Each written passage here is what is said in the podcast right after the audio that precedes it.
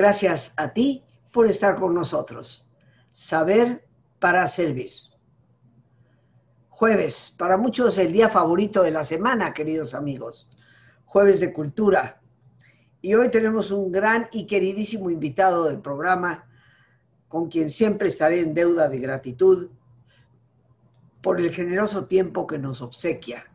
El maestro Enrique Ortiz, historiador, que aparte nos relata la historia con una enorme pasión y con una forma que nos engolosina por saber más al respecto.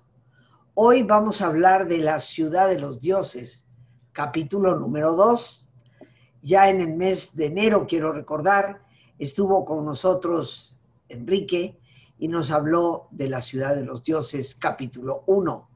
Ciudad de los dioses, Teotihuacán. Hoy la parte 2. Un tesoro que está tan cerca de todos nosotros y que es lamentable que muchos ni siquiera conozcamos.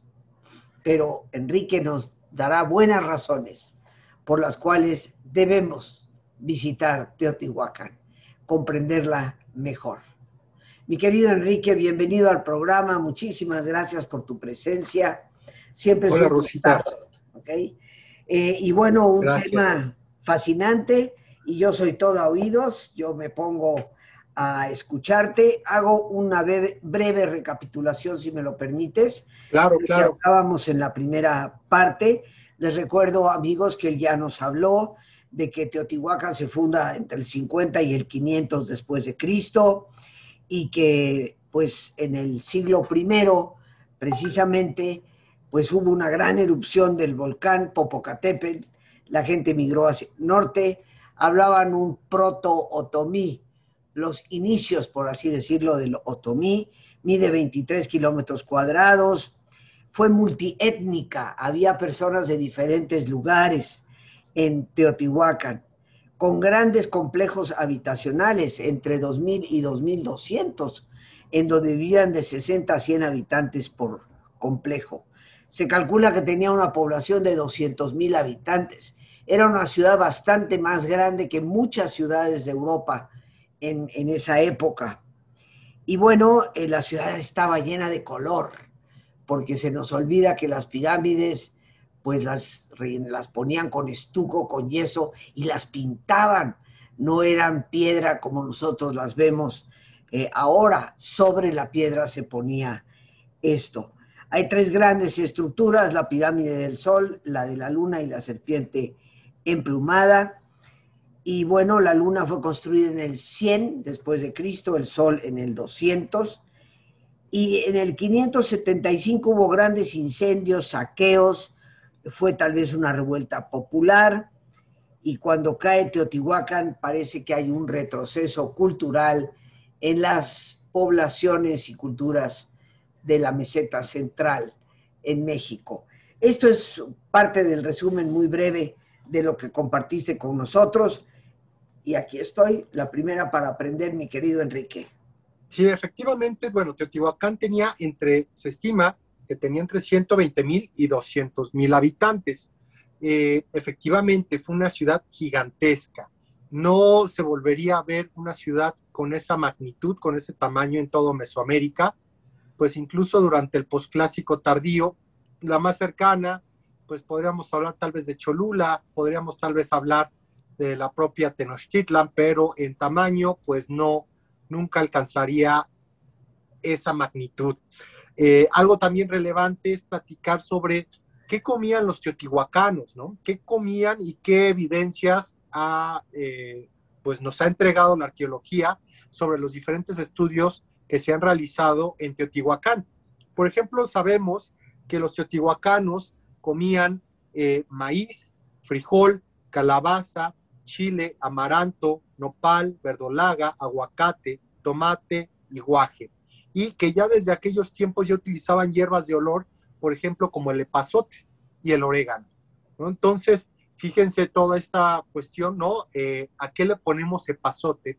¿Y a qué le ponemos orégano? Pues de nuestros platillos cotidianos, ¿no?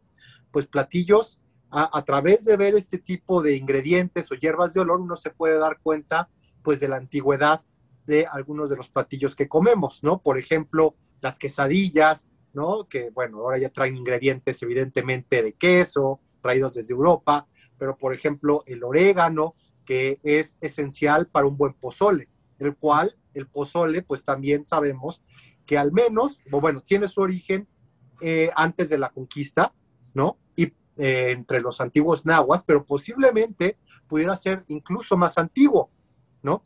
Con este, eh, con este maíz especial, ¿no? El cacahuacintle.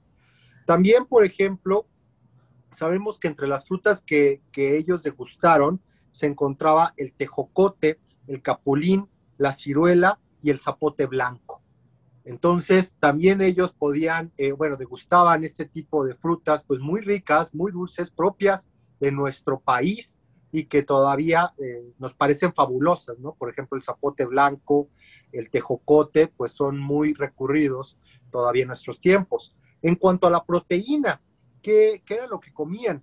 Evidentemente en Mesoamérica, como bien se sabe, solamente había, no había eh, caballo, no había vaca, no había cerdo, no había cabra, ¿no? O chivo, nada de este tipo de animales domesticados que vienen, pues, del viejo continente, también de Medio Oriente. Entonces, ¿qué tenían aquí para consumir? ¿Qué animales eran los animales domésticos? Pues teníamos a los cánidos, a los perros, ¿no? Entre ellos el xoloscuincle y otro que se llama Tlalchichi, ahora ya desaparecido. También está los guajolotes, ¿no? Que pues bueno, todavía también los usamos para diferentes platillos, como un mole, ¿no? Un buen mole con pierna de guajolote, con muslo. Y también, ¿por qué no? Lo que eran eh, las liebres, los conejos, los cuales pues también criaban. ¿Para qué? Pues para usar su carne como proteína y para usar sus pieles para confeccionar diferentes eh, vestimentas, sobre todo cuando hacía frío, ¿no? Aquí era muy difícil, por ejemplo, de protegerse del frío, ya que no había grandes mamíferos como en el norte o más al norte de América, ¿no? Los, los, búfalos, los bisontes, todo esto. Entonces, ellos, eh, eh, aparte de estos animales que he comentado, también comían lo que era eh, venado, diferentes roedores, zorrillo, jabalí, armadillo, pato, garza, paloma, ganso, codorniz, tortugas, ranas, lagartijas, serpientes, diferentes tipos de peces, porque recordemos que Teotihuacán, aunque ya digamos está afuera de lo que sería ya la cuenca de México, pues está relativamente cerca de los lagos, ¿no? De los lagos que en aquellos años pues inundaban todo lo que era la cuenca de México o que también se le conoce como Valle de México. Entonces ellos tenían acceso pues a cazar garzas, a cazar patos, ¿no? Y a utilizar estos famosos, por ejemplo, obtener acosiles, ¿no? Estos camarones de, lagunas, de ríos, eh, y también diferentes pescados, peces de lo que era este complejo, de esta cuenca, ¿no? Inundada, pues desde hace eh, millones de años atrás. Esto era parte de la, de la alimentación de los teotihuacanos. Por ejemplo, sabemos que eh, muchos teotihuacanos, aunque vivían en sus complejos habitacionales, tenían que salir de la ciudad. ¿Por qué? Porque en la ciudad no había eh, campos de cultivo. Dentro de la ciudad no había campos de cultivo. Los campos de cultivo estaban a las afueras de la ciudad. Entonces, eh, los hombres, los, desde el padre, el abuelo, los hijos, cuando era temporada de cosecha, tenían que abandonar el complejo habitacional, su hogar, y eh, seguramente que se establecían en las afueras de la ciudad. Ahí trabajaban sus tierras, ahí eh, pues cosechaban, ahí recolectaban lo que era pues los pilares de la alimentación mesoamericana, que son, reitero, el maíz, el frijol, la chía y el amaranto. ¿no? Esos son los pilares desde hace miles de años de la población que ha vivido en Mesoamérica y de los mexicanos que ahora vivimos en México. Son los cuatro pilares de la alimentación. Eh, también, por ejemplo, sabemos que los teotihuacanos eh, eh, realizaron canales, ¿no? ¿Y con qué propósito? Pues para irrigar estos campos, ¿no? ya fuera desviando ríos, como el propio río San Juan, o manantiales, Sabemos que la región, digamos, sur de lo que actualmente es Teotihuacán, estaba llena de manantiales de agua dulce, ¿no? Y también sabemos que hacían grandes excavaciones, ¿no? Para obtener agua del subsuelo, ¿no? Eh, ¿Qué otra cosa es importante?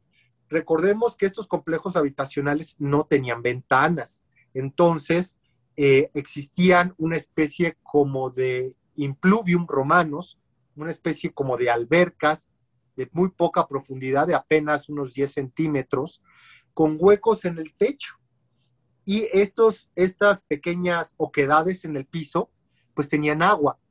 Entonces, por ejemplo, para iluminar las habitaciones y los patios eh, durante el día y evitar el uso de antorchas, porque eso era lo que usaban en las noches, braseros, pues pasaba el sol y por esta oquedad que también estaba en el techo, pues caía la, luz solar y se reflejaba en estas, digamos, espejos de agua que estaban en el piso para brindar iluminación a lo que eran eh, el interior de estos grandes complejos que, como bien decías, eh, vivían en promedio entre 60 y 100 personas.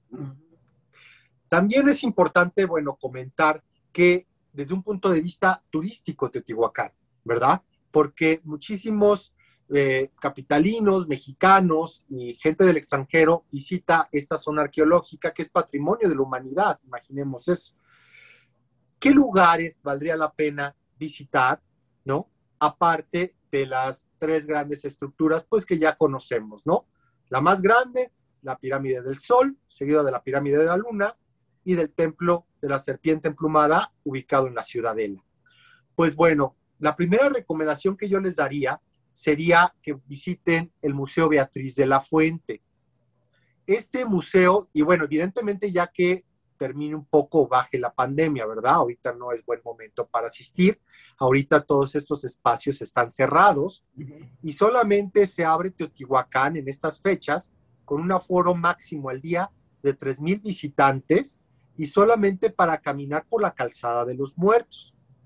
No se pueden visitar ni los palacios, ni museos, ni subir a las estructuras. Esto es importante para las personas que nos ven y que quieren tal vez ir a visitar Teotihuacán en estos días. Llegar bien temprano porque si se acaba eh, la cuota de tickets al día, aunque estés ahí ya en la puerta, no entras. Entonces, hay que llegar a buena hora. Si no mal recuerdo, la zona arqueológica a las 10 ya está abierta. Eh, chequen los horarios, evidentemente, si la van a visitar. Entonces, el primer lugar, dime Rosita, ¿me quieres decir algo? Sí, en estos momentos eh, se puede visitar Teotihuacán, está abierto. Está abierto con un aforo diario de 3.000 personas. Ok. Y eh, hace mucho tiempo que ya prohibieron la subida a la pirámide del Sol. No, todavía, todavía se puede subir. Entonces Esto lo permitieron. Hubo una época que está prohibido esto pasó tal vez en, eh, bueno, en Chichen Itza, esto ya pasó, y en muchísimas zonas arqueológicas, casi en todas ya, en Uxmal ya no puede subir, eh, pero posiblemente en Teotihuacán todavía lo permiten. ¿Por qué razón?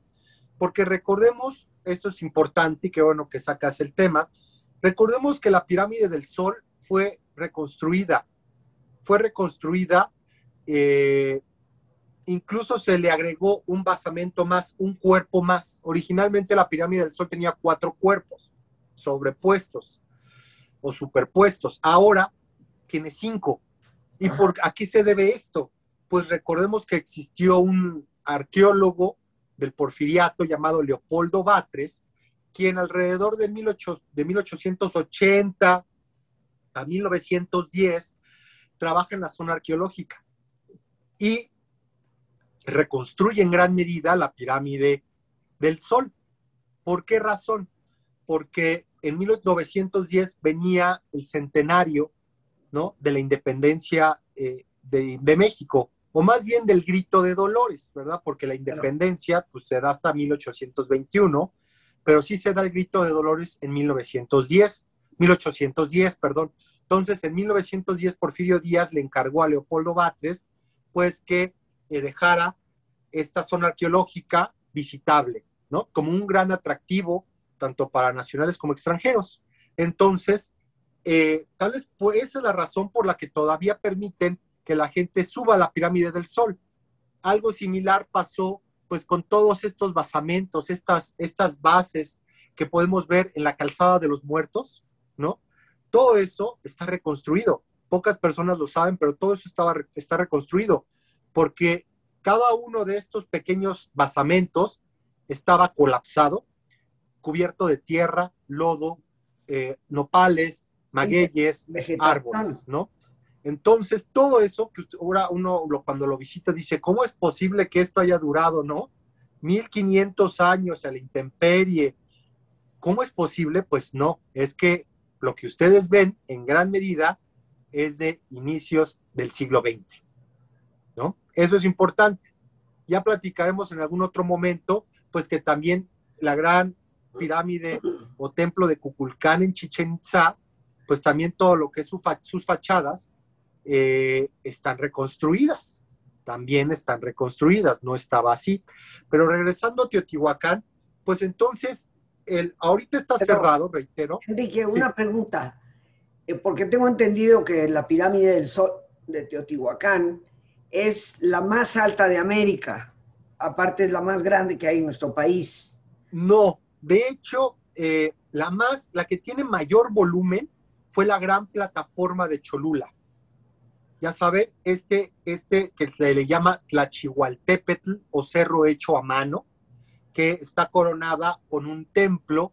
Pero esa ya no existe de, la iglesia, eh, es un templo de Nuestra Señora de los, eh, de la Virgen de los Remedios. Exacto, pero ya no existe, Sí, evidentemente esta estructura, ¿no? Eh, está, bueno, ahí podemos ver, ¿no? Cómo esa estructura no ha sido restaurada ni reconstruida. Esa es la gran diferencia. No está reconstruida. Nada más ahí en la segunda mitad del siglo XX decidieron poner con cemento, no sé si te acuerdas, una como como una unas escalinatas adosadas al cerro, ¿no? Eh, pero bueno, eso ya es mínimo, pero ahí podemos ver la diferencia, ¿no? De, este, de esta gran estructura que nunca fue restaurada y que igual que la pirámide del Sol, tiene un núcleo de adobe y de lodo, ¿no? Entonces, si nosotros, tal vez si no hubiera habido una restauración de la pirámide del Sol, pues veríamos un cerro de puro lodo cubierto de ramas, igual que cuando uno va a Cholula, ¿no?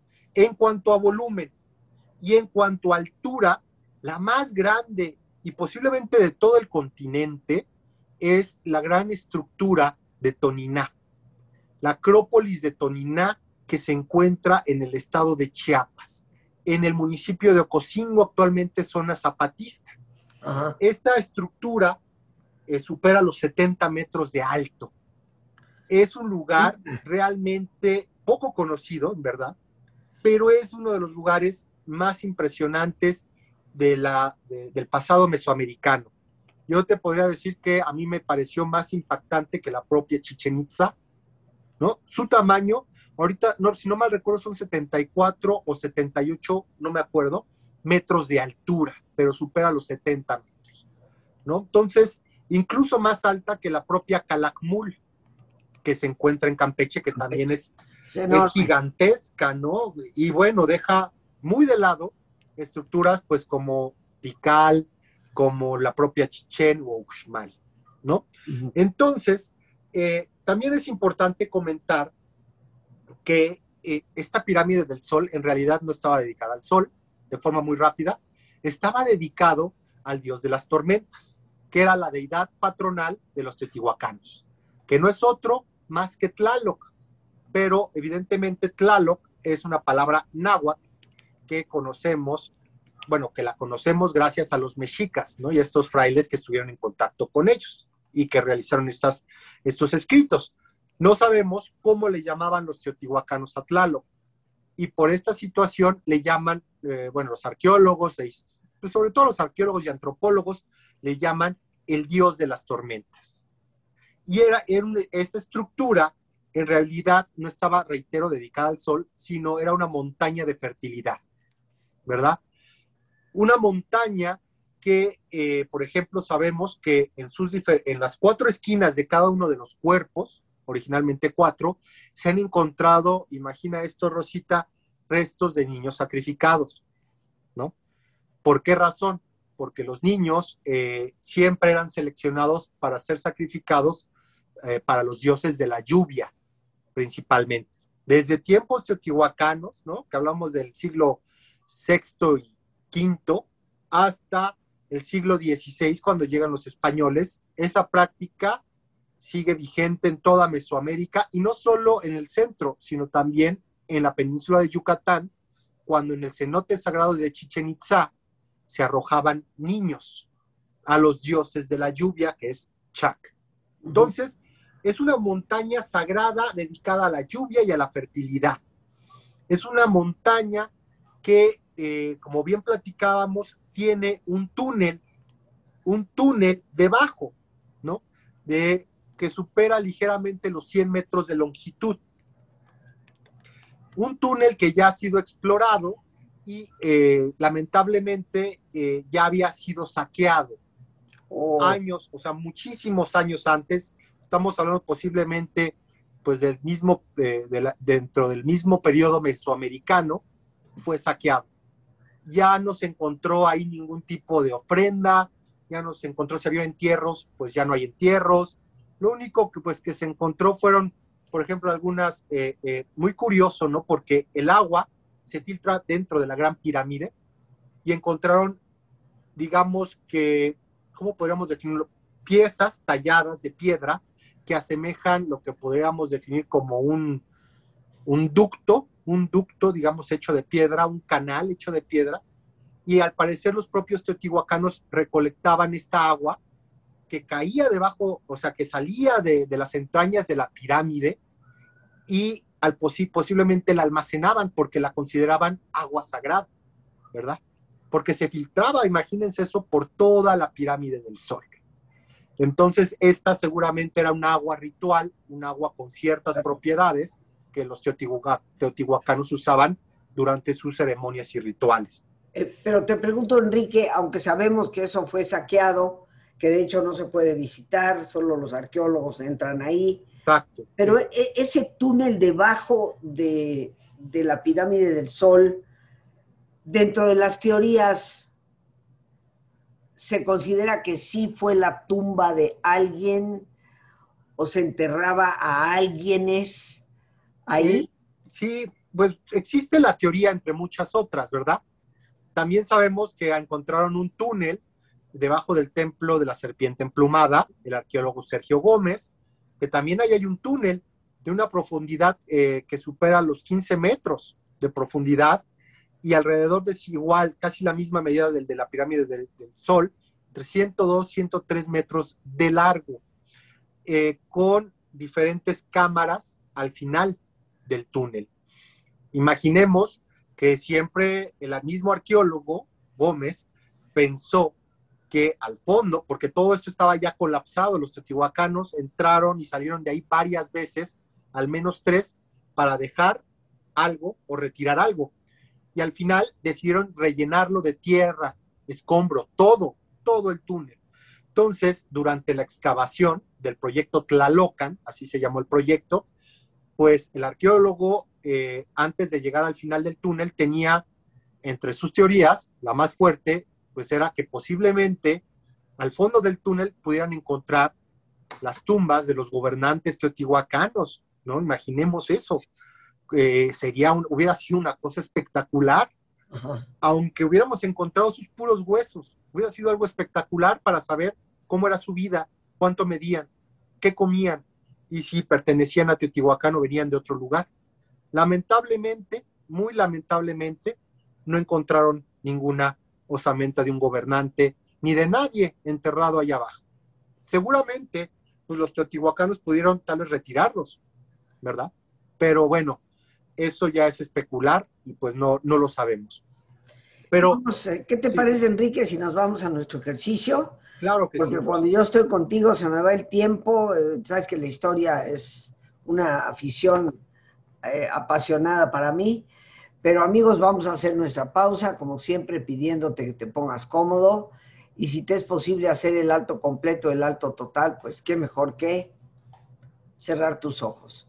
Y en una posición cómoda con tus ojos cerrados, toma conciencia de tu respiración, del entrar y el salir del aire en tu cuerpo. E imagina cómo al inhalar, así como llevas oxígeno a tus células, inhalas también serenidad para tu mente. Al exhalar, así como tu cuerpo se libera de toxinas, imagina cómo en ese aire que sale también te liberas de todas las presiones y todas las tensiones. Respira profundamente y relaja tu cuero cabelludo. Todos los músculos que cubren tu cabeza.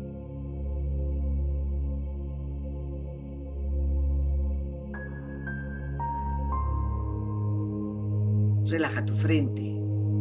Siente la piel, la vibración de la piel que cubre tu frente.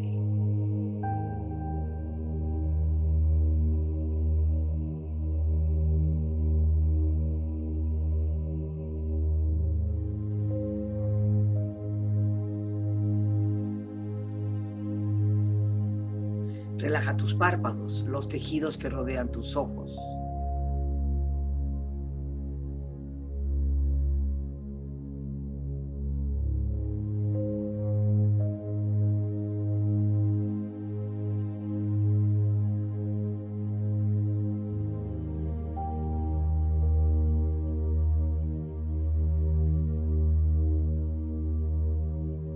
Tus mejillas, toda la piel, todos los músculos que cubren tu cara.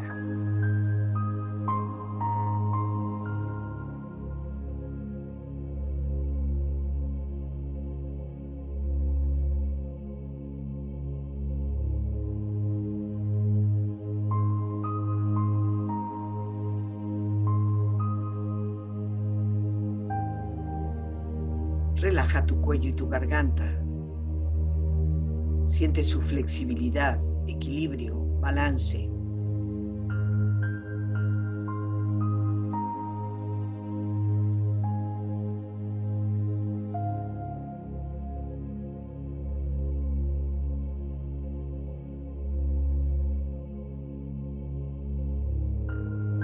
Relaja tus hombros, brazos y manos, así como tu espalda. Siente una agradable sensación que relaja todos los músculos en estas partes de tu cuerpo.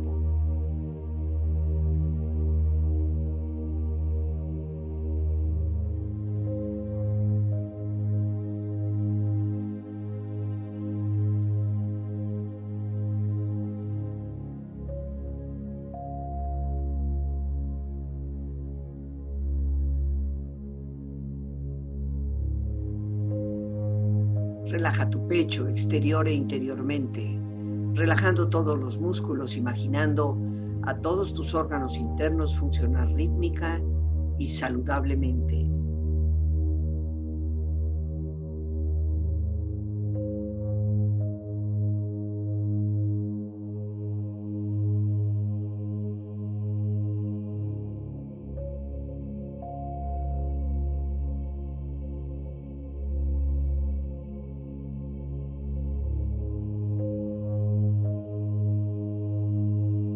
Tu abdomen, exterior e interiormente, relajando todos los músculos, imaginando a todos tus órganos internos funcionar rítmica y saludablemente.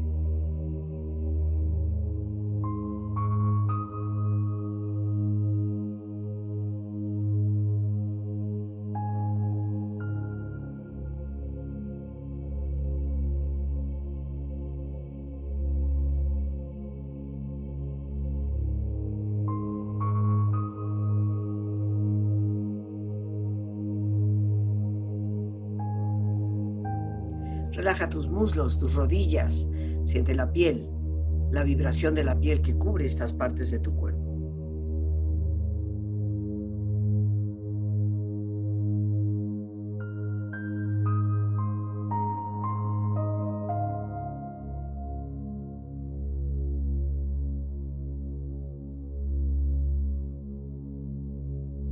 Relaja tus pantorrillas y tus pies.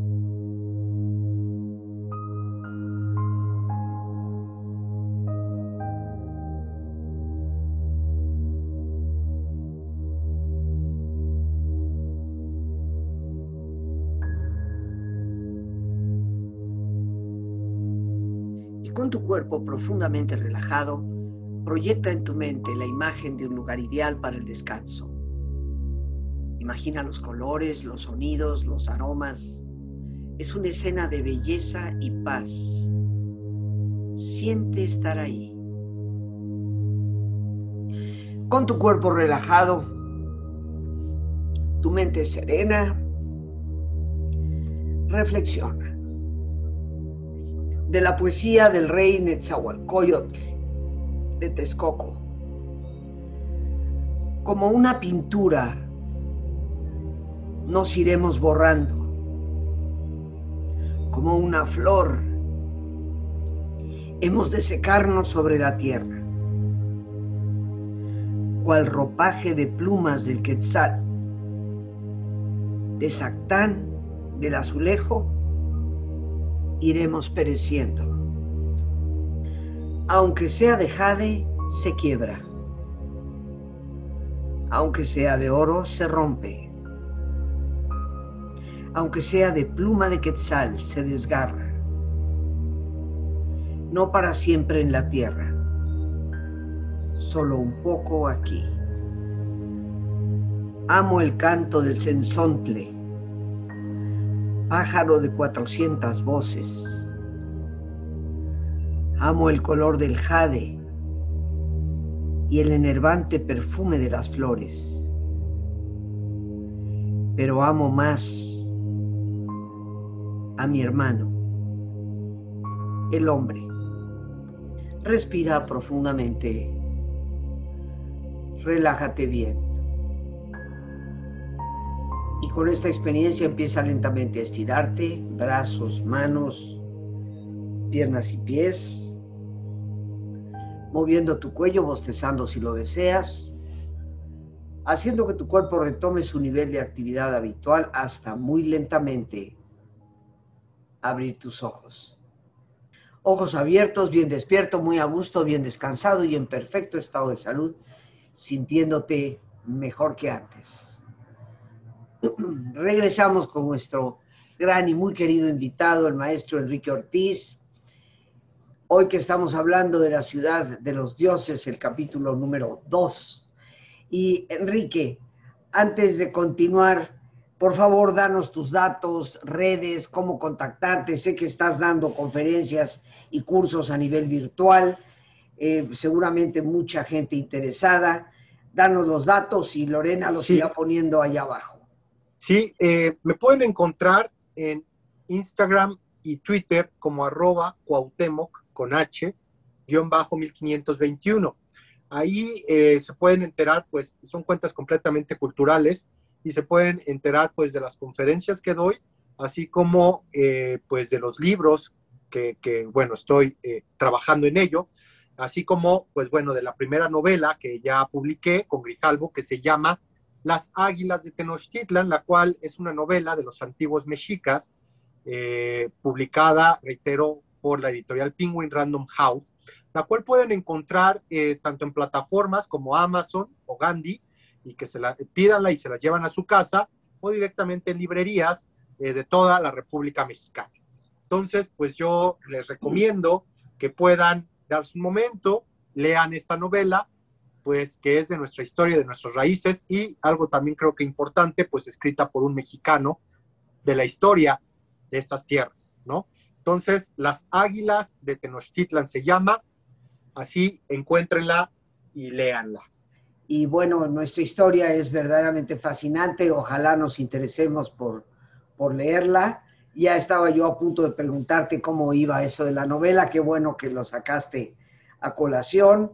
Tus redes están ahí abajo, incluyendo tu Facebook, donde las personas pueden contactar contigo.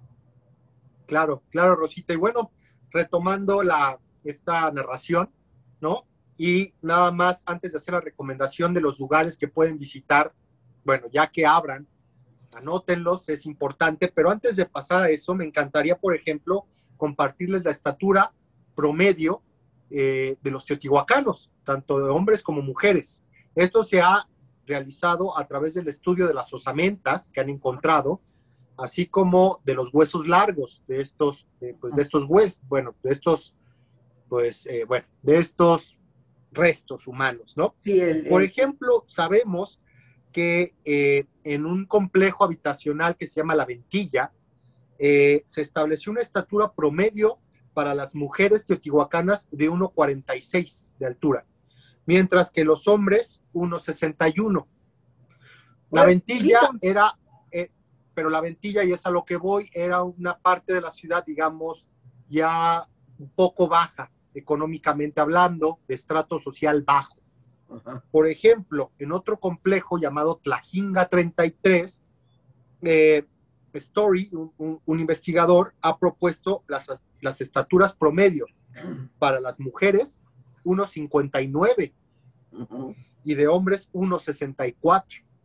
Entonces, este, este complejo, digamos que es clase media, ¿no? Un poco ubicado en la pirámide social de Teotihuacán más arriba, y vean la diferencia, pues, de la alimentación y de las condiciones de vida, ¿no? De una mujer de 1,46 a una mujer de 1,59 Ujú. prácticamente estaríamos hablando pues que sigue, seguimos teniendo, ¿no? Más menos, pues la altura del mexicano promedio, ¿no? 1,65 y las mujeres tal vez un poco menos. Sí. En cuanto a los lugares a visitar, visiten el Museo Beatriz de la Fuente de Pintura Mural Teotihuacana. Ahorita está cerrado, pero cuando reabra. Ahí van a ver grandes piezas de arte que tienen 1500 años de antigüedad. De verdad es un deleite y es un espacio poco visitado, pero vale la pena que se den una vuelta. Ese es Ese el es- primer lugar. Ese es el museo que está en sitio. No, ese es otro. Ese está entrando, digamos, por la puerta 1, se van sobre el circuito, ¿no? Y ahí van a ver las indicaciones más o menos a la altura de la pirámide del Sol, por fuera, por el circuito. Ahí van a ver un letrero que dice Museo Beatriz de la Fuente, Pintura Mural Teotihuacana. Ese es el primer lugar que les quiero recomendar. El segundo, evidentemente, es el Museo de Sitio, el cual se encuentra a un costado de la pirámide del Sol. Es un museo pequeño, sin embargo, con una muy buena selección de piezas teotihuacanas que van desde vasijas, representaciones antropomorfas, eh, incluso piezas de concha y de piedra verde. Ese museo vale mucho la pena que lo visiten y no tienen que pagar más por ninguno de estos dos museos. Con el pago de su entrada pueden visitar ambos lugares y no pagan más. Eso es recuerdo- importante. Recuerdo, Enrique, que había un museo que cuando entrabas por la puerta principal, digamos, llegando a Teotihuacán, porque ya la pirámide del Sol está para, tienes que dar al circuito, ahí a la entrada había un museo. Sí. De hecho, en algún momento, eh, y todavía, por ejemplo, en fecha de Día de Muertos, en ese espacio colocan todavía, por ejemplo, las ofrendas, ¿no? De la zona arqueológica y, y- y, bueno, hacen calaveri- calaveras eh, literarias y todo eso. Actualmente ese espacio ya no, no alberga ningún museo, Ah, pero sí, sea, en algún momento ahí eh, se hacen pues todas charlas, eventos culturales, exposiciones temporales, sobre todo hace ya años atrás. Otros dos lugares que les recomiendo que visiten es el Palacio Quetzalpapalo, el cual se encuentra en la Plaza de la Luna, eh, a lo que es el oeste de la pirámide, bueno, de la Plaza de la Luna en el oeste.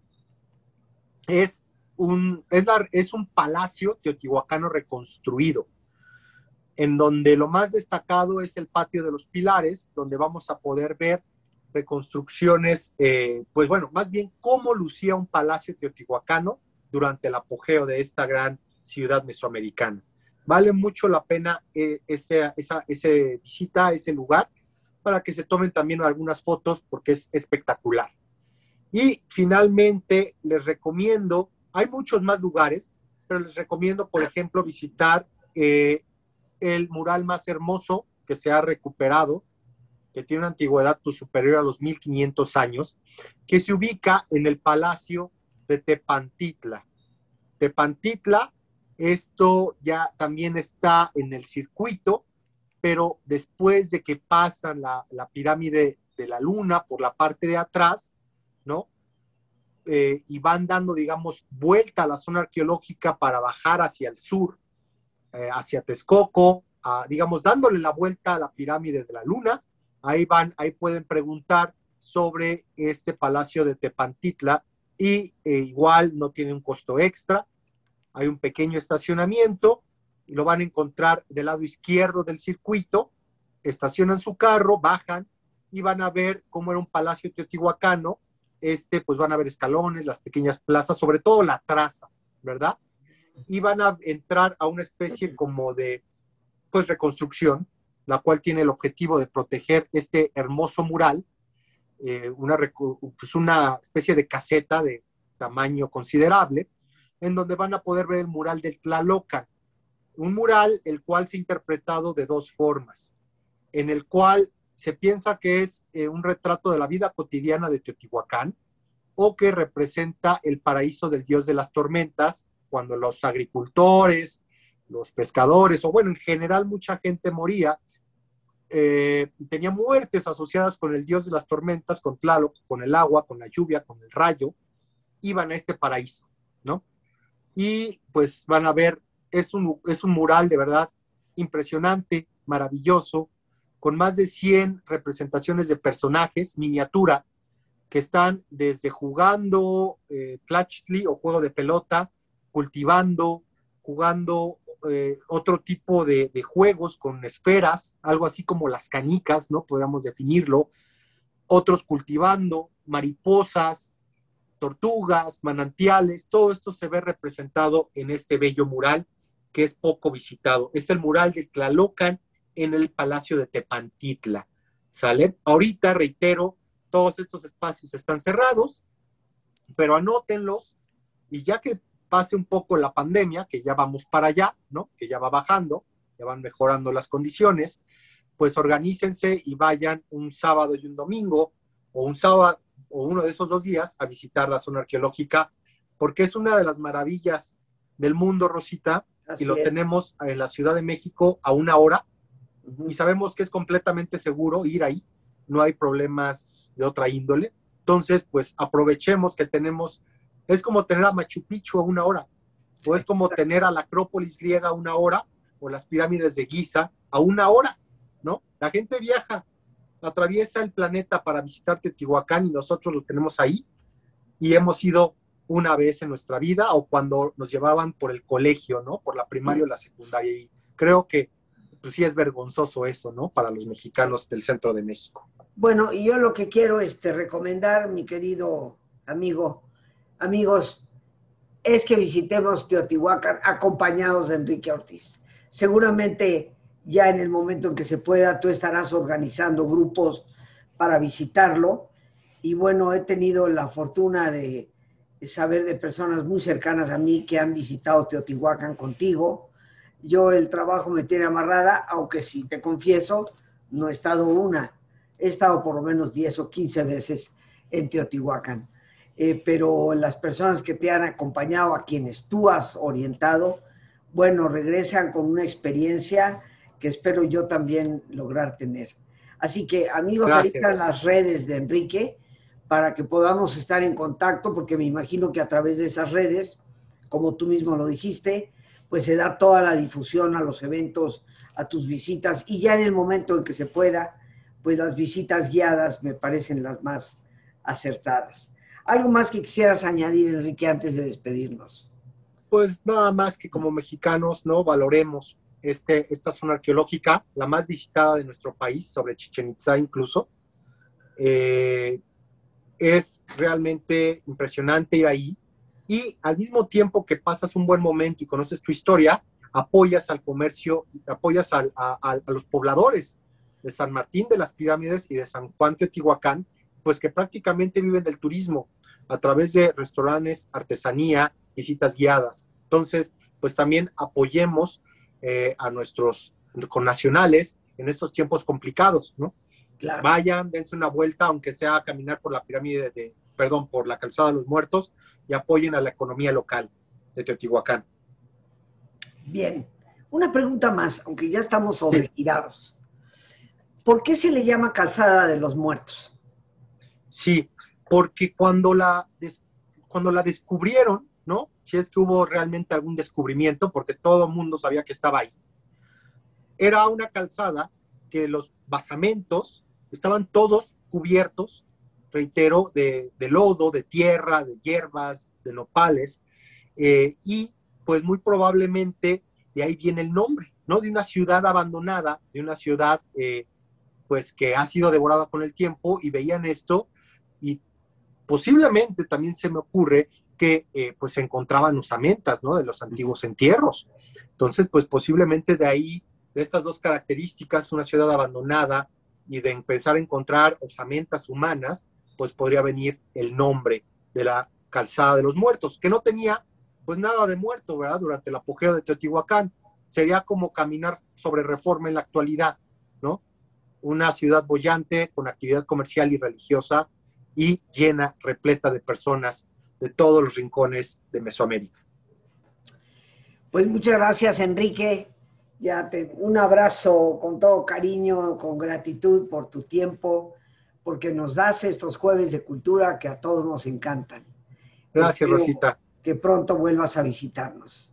Claro que sí. Muchas gracias por el espacio y pues eh, seguimos en comunicación y gracias a quienes nos acompañaron. Pues amigos, las gracias a Dios por este espacio que nos permite compartir, a nuestro gran invitado, el maestro Enrique Ortiz, a nuestra productora Lorena Sánchez y a ti, el más importante de todos, una vez más, gracias.